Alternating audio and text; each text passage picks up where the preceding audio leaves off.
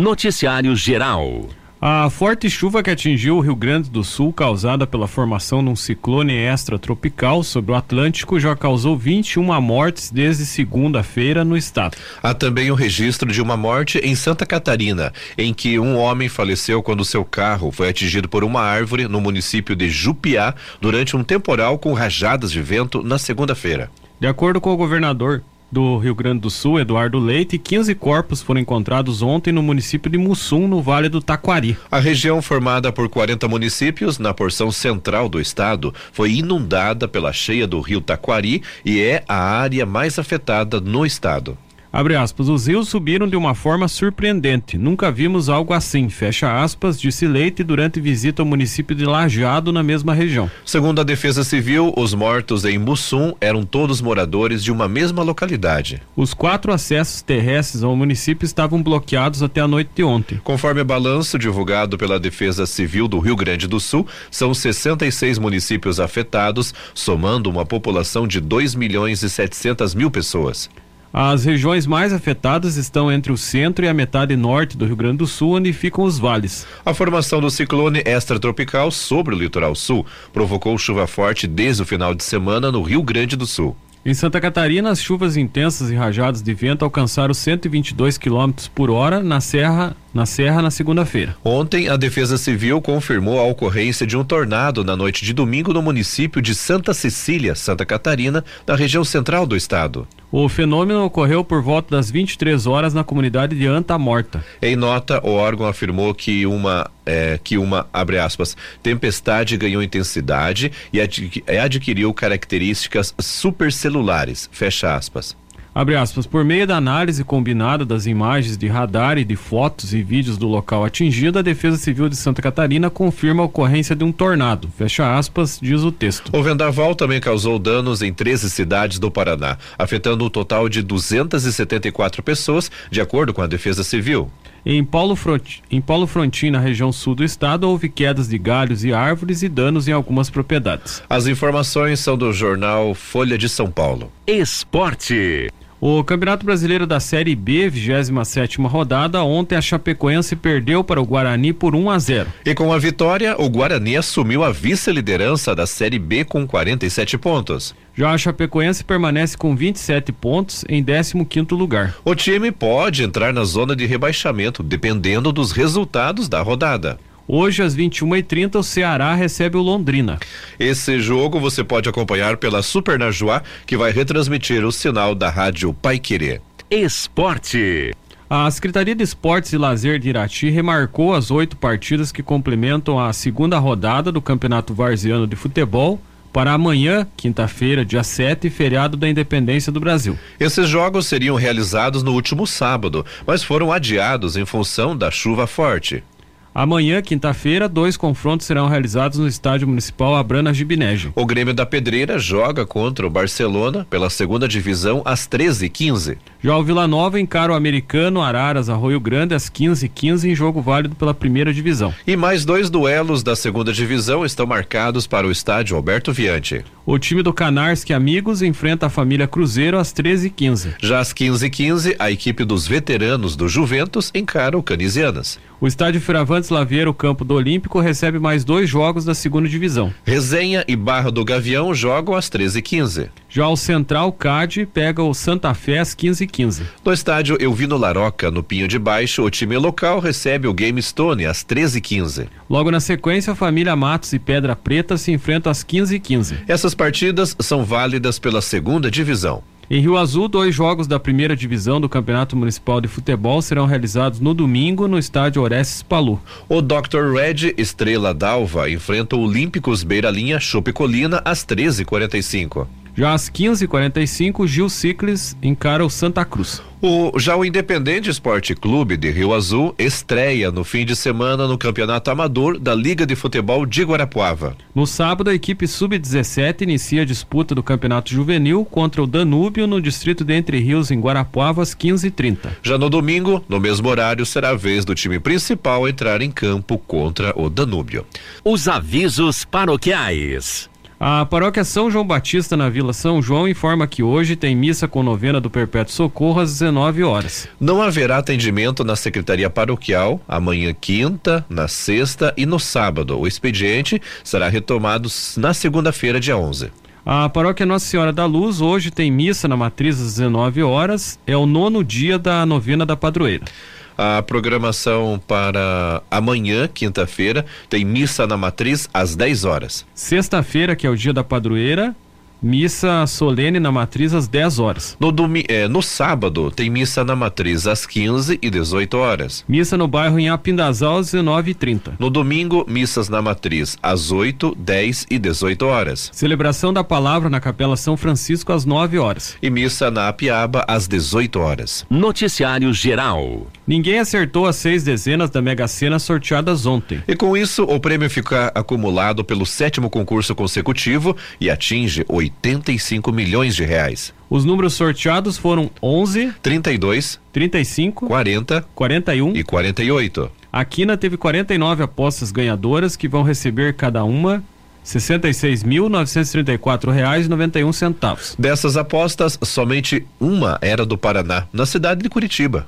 Já com quatro acertos, foram 3.184 apostas vencedoras, com prêmio de R$ 1.471,55 para cada uma. Os sorteios da Mega Sena passaram a ser realizados às terças, às quintas e aos sábados. Mas nesta quinta-feira, por causa do feriado do Dia da Independência, não haverá sorteio. O próximo será no sábado. Quem quiser concorrer à bolada deve acessar o aplicativo ou o site da Loterias Caixa ou ir pessoalmente até uma lotérica até às 19 horas do dia do sorteio e marcar de 6 a 15 números entre os 60 disponíveis no volante. Cada jogo com seis dezenas selecionadas custa cinco reais. Noticiário local.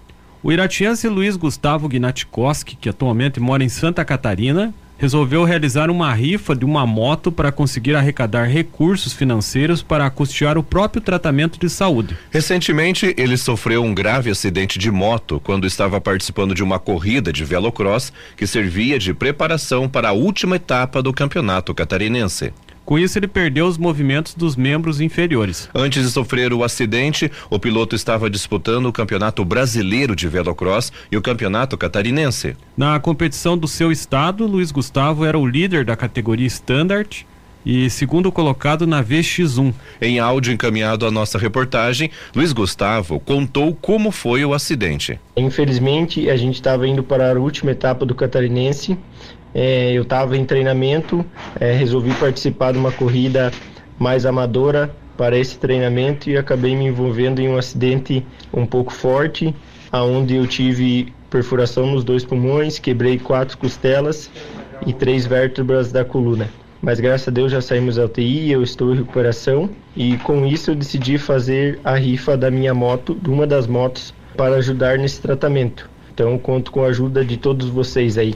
Luiz Gustavo também agradeceu as mensagens de apoio que recebeu e a todos que já colaboraram comprando a rifa. Foi muito bom sair da UTI e ver tantas mensagens de carinho. Quero agradecer também, primeiramente, o pessoal do Primeiro Socorros lá da pista. Eu quero agradecer o pessoal que fez a etapa lá de Itaiópolis, o senhor Ramalho, pelo, pela preocupação comigo. Eu quero agradecer todo o pessoal do hospital, doutor, enfermeiro, é, todo mundo ali que me tratou super bem.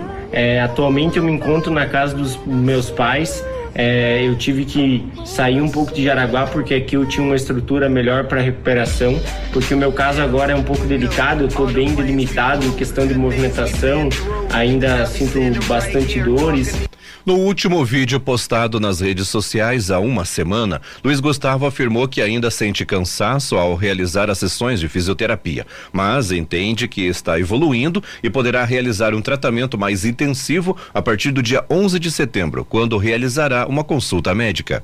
O Iratiense também contou que está realizando fisioterapia diariamente, além de duas sessões por semana de acupuntura. Luiz Gustavo participa de competições de velocross desde criança. A paixão pelo esporte teve início ainda na infância, quando ganhou sua primeira moto de 65 cilindradas. Abre aspas. O Gustavo sempre foi uma pessoa muito ativa, trabalhando durante a semana como mecânico automotivo e nos finais de semana participava de competições. O acidente resultou em perfurações em ambos os pulmões, costelas fraturadas e sua medula também foi afetada, fazendo com que ficasse sem o movimento do seu corpo da cintura para baixo. Fecha aspas, diz um trecho do texto postado por familiares de Luiz Gustavo nas redes sociais para comunicar a realização da rifa em prol do seu tratamento de saúde. Conforme a postagem, o tratamento tem um custo alto.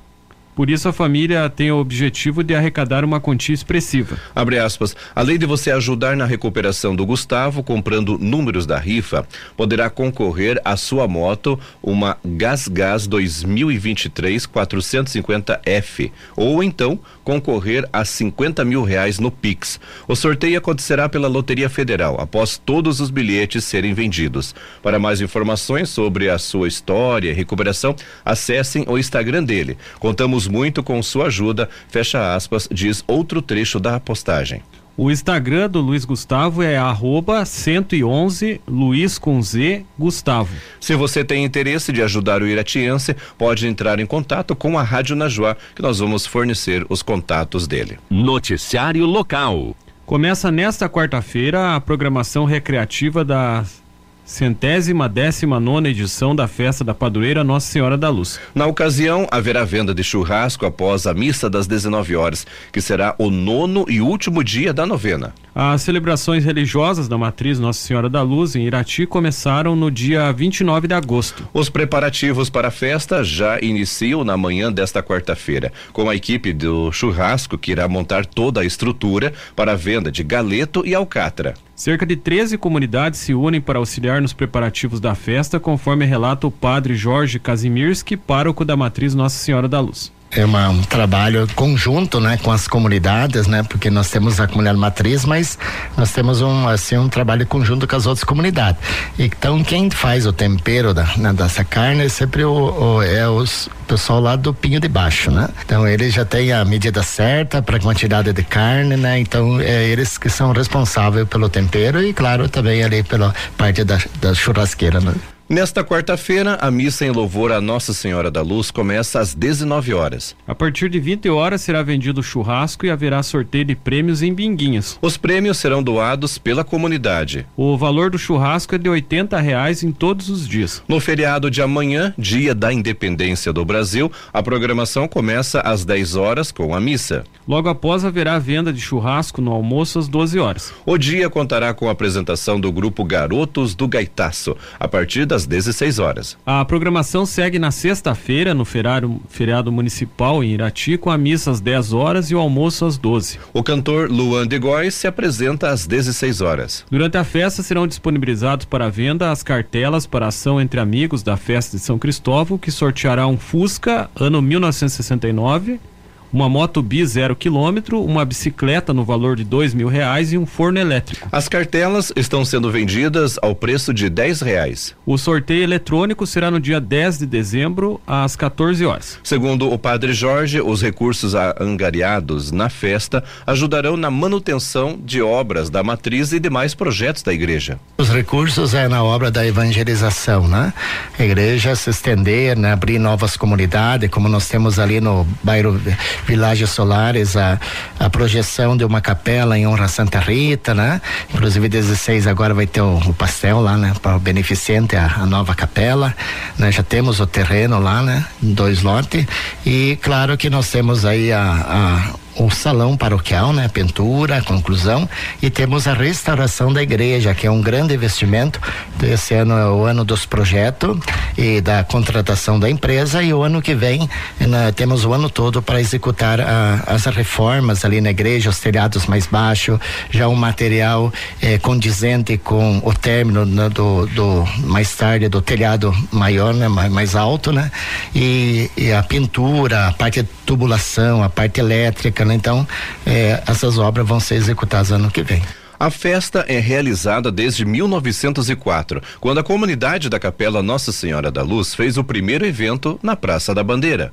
A festa contou com uma procissão e um baile naquela ocasião. Para o padre, a história segue com a comunidade que preserva a tradição da festa. É, toda a edição da festa, né, conjuntamente com os leigos e o conselho pastoral, é sempre é um aprendizado e ao mesmo tempo é uma alegria do serviço, né?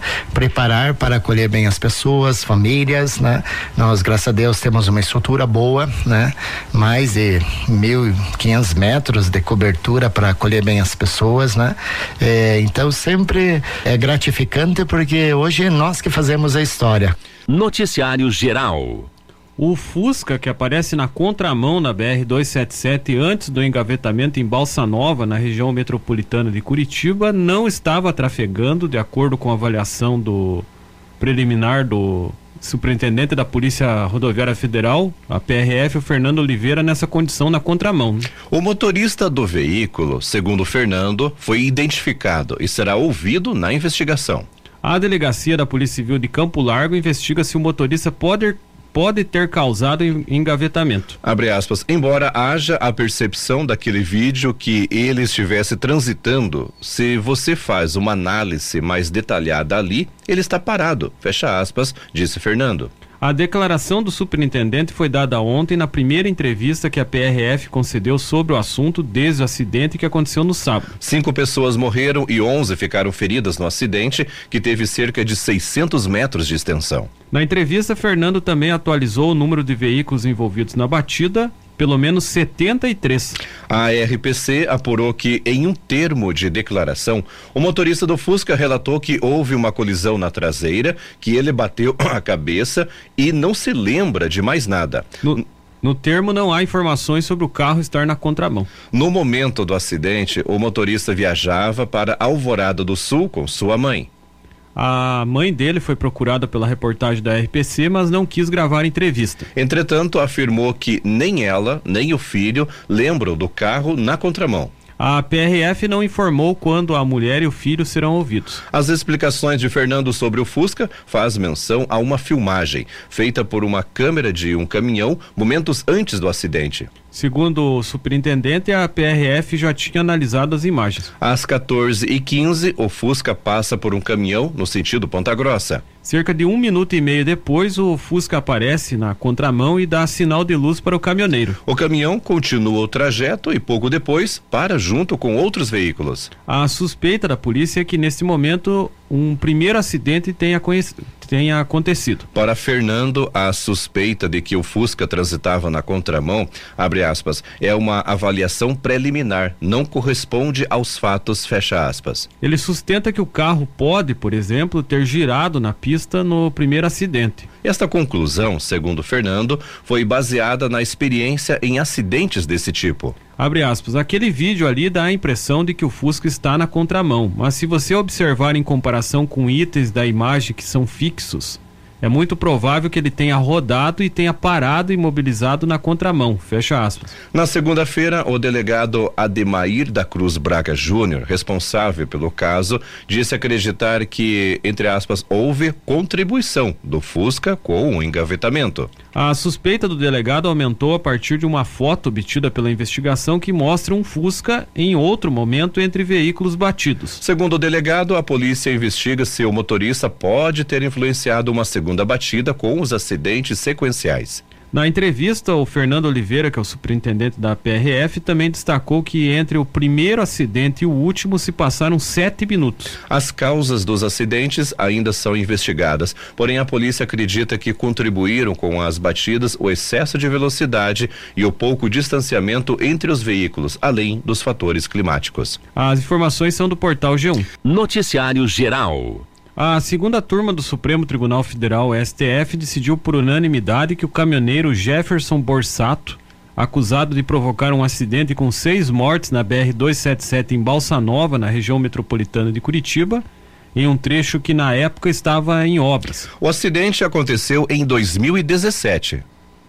Jefferson, ele deve responder por homicídio culposo quando há intenção de matar, quando não há a intenção de matar. Por conta da decisão, ele não vai mais a júri popular. Advogados que representam uma das famílias das vítimas disseram à RPC que respeitam, mas não aceitam a decisão do STF e por isso devem recorrer. O caminhão conduzido por Jefferson Borsato estava carregado de milho e não conseguiu frear. A batida envolveu três caminhões e cinco carros. Entre as vítimas que morreram estava uma criança de 6 anos e uma adolescente de 13. O caso chegou ao STF depois que a defesa do motorista recorreu da decisão que tornou o caminhoneiro réu por homicídio com dolo eventual quando se assume o risco de matar.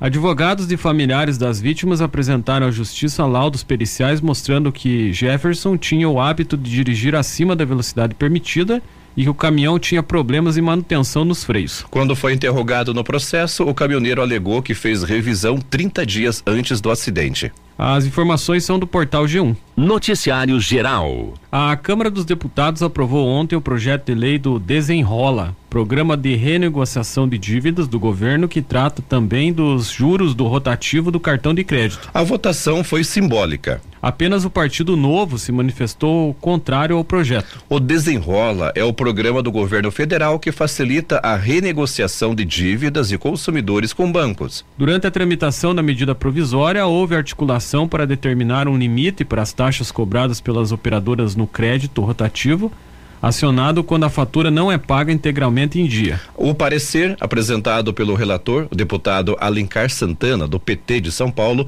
inclui um artigo para limitar os juros do rotativo do cartão de crédito e do parcelado com juros a 100%, caso é, é 100% caso o setor financeiro não apresente uma proposta de autorregulação em 90 dias. O texto, no entanto, não trata do fim do parcelamento de compras sem juros, modalidade apontada pelos bancos como responsável pelas altas taxas que chegaram em junho a 437% ao ano. Os bancos pressionaram pela inclusão da medida no parecer, mas o relator resistiu.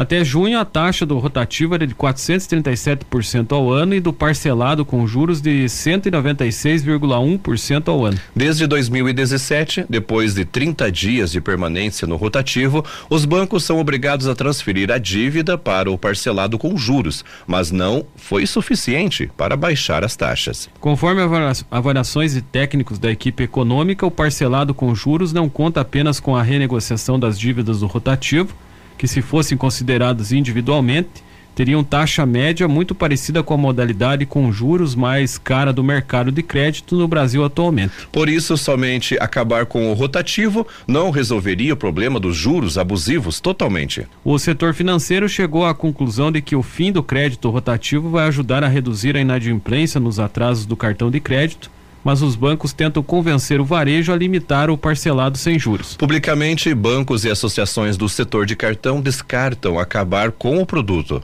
Alencar afirmou, no entanto, que não há sentido em limitar o parcelado e definiu o mecanismo como, entre aspas, uma conquista da sociedade brasileira. O tema não consta em seu parecer. As informações são do jornal Estadão Conteúdo. Noticiário Estadual.